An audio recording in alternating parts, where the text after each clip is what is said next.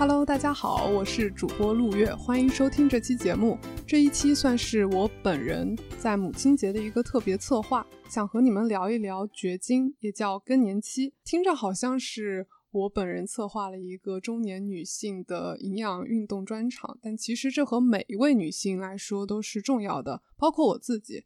我们大部分女性生命的三分之一是发生在绝经、闭经这个时间节点之后的。所以其实是非常重要的，但你能感觉到的是，我们很少去讨论绝经，甚至羞于耻于去谈论这个话题。我知道不少人肯定会想说，哇，这是离我可太遥远了，我可是一个还能过五四青年节、六一儿童节的人，我怎么想要了解这个东西？但其实呢，如果你在这个阶段能为你后期的。生活做一个非常好的打底，从营养和运动方向，尤其在骨骼健康和身体素质方面，那其实都是非常非常好的一个投资。如果说知识就是力量的话，我希望用这一期带到的知识来赋予女性一些力量。但同时呢，如果声波那端的你是男性，我非常欢迎你继续收听下去，因为带到的干货知识点一定是能帮助你更好的理解更年期，甚至是帮到你生命中那些非常重要的女性。那话不多说，我们就开始吧。第一个和大家要坦白的，肯定是我为什么本人就突然对绝经和营养、绝经和运动产生了兴趣。那这个其实最开始是受到了我们班上同学的影响。我们上周在哥大上课的时候，我的同学，虽然我叫他同学，其实是比我大了好几轮。他前面一份职业是律师，大女儿马上秋季也要去上大学了，所以说年龄阶段是。有一些不一样的，他我他在我们课上做的课程分享是着重分享了他自己做的四周的一个实习，他的导师专攻的方向呢就非常不一样，是专攻的中年健康、进食障碍以及舞团演员营养咨询。那他的整个汇报当中，我印象很深刻的是，他提到了自己的收获是绝经与营养方向，以及这个中年人群阶段会遇到的特殊的营养健康挑战。那我坐在他旁边，内心其实想的是：糟糕，我好像知识网有一个很大的漏洞，因为我不是很清楚的知道绝经和营养会有什么样的具体联系，以及这个年龄阶段会有什么样的特殊挑战。我自己明白，课上讲的更多的是孕期的、青少年的、婴幼儿的、老年人的，甚至运动员的一个营养需求。但是，确实好像就一笔带过了这个阶段的一个特殊需求。那抱着一个要自我打补丁的心态吧，我就私底下问他要了一些资料、一些学术论文，来帮助我自己学习这块内容。但学习的过程中，我也发现，其实这个非常有分享的价值。这也就是为什么我今天打算啊录制这样的一期播客。那倒也不是说我对于绝经和营养的健康完全一概不知。那我自己一直绷着一根弦的内容是什么呢？是关于骨质的健康。我们在上课的时候看到了一张图，那横坐标是年龄，纵坐标呢是骨密度。那这个曲线的一个趋势是有点像中照型的。那在三十岁这个点。这个曲线的增长就到达了它的一个顶峰状态。那三十岁之后缓慢下降，同时在绝经这个五十岁的点的时候，它是疯狂的下降。所以我当时上课非常明确的记着，哦，这个对我来说很重要，因为一我在三十岁之前，我要非常努力的去积累我的骨密度。那三十岁之后，尤其如果我妈遇到了绝经期的时候，我一定一定要提醒她，她要关注她自己的骨骼健康。别担心，那具体的从营养和运动两个方面，我们实际生活中怎么做才能做到更好，我一定在后面会很具体的展开和你分享。那我希望先和大家主观的去聊一下更年期。作为九零后，我的印象大多。来源于影视文本，我知道更年期他可能易怒，他情绪不好，甚至会哭。就比如说这种，我这身上啊，一会儿忽悠就一身汗，忽悠就一身汗。我说我这难受啊，心烦。我吃完饭我不愿意动弹。我说你帮我收拾收拾，就那么看着，盆朝天碗朝地的，就是不管。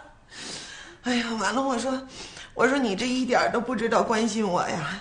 他说我怎么没关心你啊？我不是给你买鞋了吗？我说你给我买那鞋，我穿四零的鞋，他给我买一双三七的鞋，这不跟我穿小鞋吗？啊，他一天到晚的就是不让我心里痛快，我老想难受，好了好了我怎么你刚刚听到的是电视剧《金婚》里面的片段，剧中人物庄嫂，她正在和邻居抱怨自己在更年期阶段遇到的种种的不舒服不适。那最后在剧中，庄嫂是因为在厕所摔了一跤走的。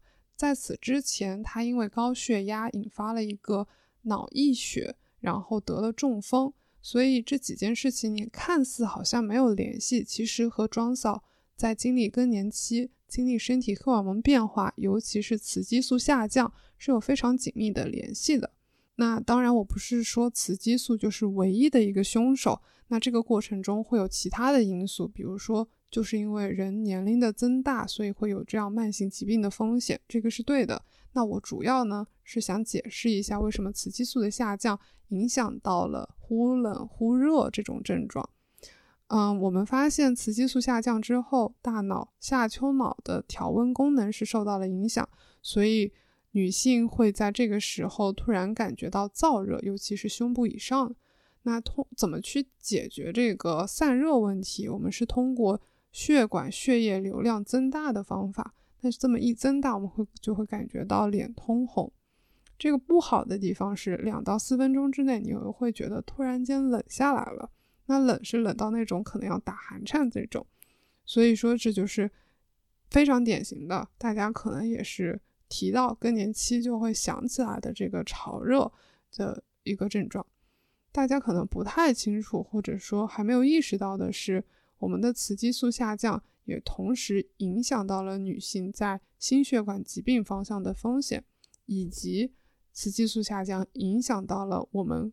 骨质密度流失的一个速度，如果这些不是说身体能明显感觉到的，那你能最明显感觉到的，可能就是自己身形体型的一个变化。这时候女性可能会发现自己的游泳圈腹部有更多的脂肪堆积。我们其实好像吃的是差不多，动的也差不多，但是就是这个阶段好像就是增重了好几斤。这个呢也绝非个例，而是我们在数据上能看到，女性在这个阶段是有五斤左右的一个体重增加。那如果说是增加在了我们的肌肉上，那大家应该还挺开心的，毕竟这样增加了基础代谢值。但是情况是，这五斤可能大部分都是长在了我们的内脏脂肪上，所以说这个非常不利于我们去预防二型的糖尿病以及各类的心血管疾病。说到心血管疾病风险，那这里要和大家强调的是，随着雌激素的减少，我们发现女性的低密度脂蛋白 （LDL） 的数值是有增加的趋势。而这样的增加对于你的代谢并不是一件好事，因为 LDL 低密度脂蛋白它的作用是让脂肪帮助脂肪驻扎在你的嗯器官的细胞里，那这样肯定会影响脏器的运作。所以说，这时候女性出现。动脉粥样硬化、冠心病的风险是更大的。那我们也同时从流行病学数据上发现，以绝经为一个分界点，咱们说五十岁的话，五十岁之前，女性和男性相比，女性的各类疾病的风险是远远小于男性，或者说低于男性。但是呢，在绝经之后，因为失去了雌激素这样的一个保护伞作用，我们发现女性的患病风险。是有一种在追赶男性的一个效果，所以说它是在增加的，这个是希望大家记住的。这么聊下来，我希望你大概能感觉到雌激素的下降是怎么影响到庄嫂的忽冷忽热，以及她的一个中风。那唯一我没有还没有解释到的是庄嫂这个摔跤。那这个摔跤其实在我理解来说是暗示了，嗯，庄嫂在她更年期阶段并没有在注重。骨质疏松、骨密度流失这样的一个事情，这其实也是很少有人去关注到的。因为大家一聊到骨质疏松、骨折，感觉这就是七十八十岁的事情。但如果我们说女性中国平均年龄绝经是在四十九岁，那四十九岁之前的一年以及四十九岁之后的两年，这三年之间，骨质流失的速度是非常非常快的。那这个期间，可能大家的情绪完全集中在的是怎么去缓解自己的焦虑，缓解自己的潮热，而从来没有去仔细的关注过我们说的啊骨质流失这个事情。所以这也是啊，我觉得非常有必要去分享的。那一说到骨质疏松，其实另一个我们一直会聊的，跟它绑定的一个 CP 是什么呢？是肌少症，叫肌肉减少的一个症状。它想说的是，随着年龄的增加，不仅是骨头它变得脆，它一摔它容易骨折，同时呢。我们避免摔跤的能力，也就是说，我们肌肉能够控制身体的一个平衡的能力是在下降的。那总结来看，我们刚刚用庄嫂的案例，仔细的讨论了雌激素的下降如何影响了身体的调温功能，同时我们讨论了雌激素下降如何增加了女性患心血管疾病的风险，比如说中风。那最后我和大家聊的是雌激素下降，大家很少察觉，这时候。对我们的骨骼密度、骨骼健康，它是有一个负面的影响。那还有一个可能电视剧里没有表现到的，其实是雌激素下降，它对于我们容貌、皮肤的一个影响。这个是很明显，说你能感觉到皮肤的弹性下降。这个也其实解释了为什么女性在这个期间，在生殖器、阴道会感觉到干、感觉到涩，因为那毕竟也是我们的皮肤嘛。虽然可能有人内心想的是女性嘛，她更年期肯定是避免不了的。但是对我自己而言，当我知道了足够多的信息，这些信息对我来说就会有一个降低、缓解我自己焦虑、紧张的情绪。就像是二零二零年的新冠，当时我们还知道的太少，所以这时候不免人心惶惶的。那目前我们能掌握到这样的一些信息，对我们后面去缓解这个更年期症状。以及积极的去降低自己的嗯疾病风险，那都是非常有积极作用的。具体那这些信息对我来说有什么样的意义呢？我觉得分人群讨论的话，第一类三十岁之前，那恭喜你找到了这样的一期播客，你可以做的事情肯定就是增加自己的骨密度。我觉得这个事儿就像是存款取款一样，如果你能在三十岁之前通过吃动两个方面提高自己的存款。那你三十之后肯定就是心里是比较有底气的。那第二类肯定就是三十之后的一个群体，无论是你现在有没有正在经历更年期，我希望这个可能可以成为一个非常好的理由，让你有动力去增加自己的肌肉含量，同时增加自己的骨密度。那恭喜你完成了这个部分的学习，虽然是理论，显得非常的干，但是我觉得。如果认真听下来，应该是有一些收获的。欢迎在评论区告诉我哪些知识对你来说是一个新的知识、有用知识。那关于实操，我把它留在了下一集，我欢迎你收听。那我们下一期见，拜拜。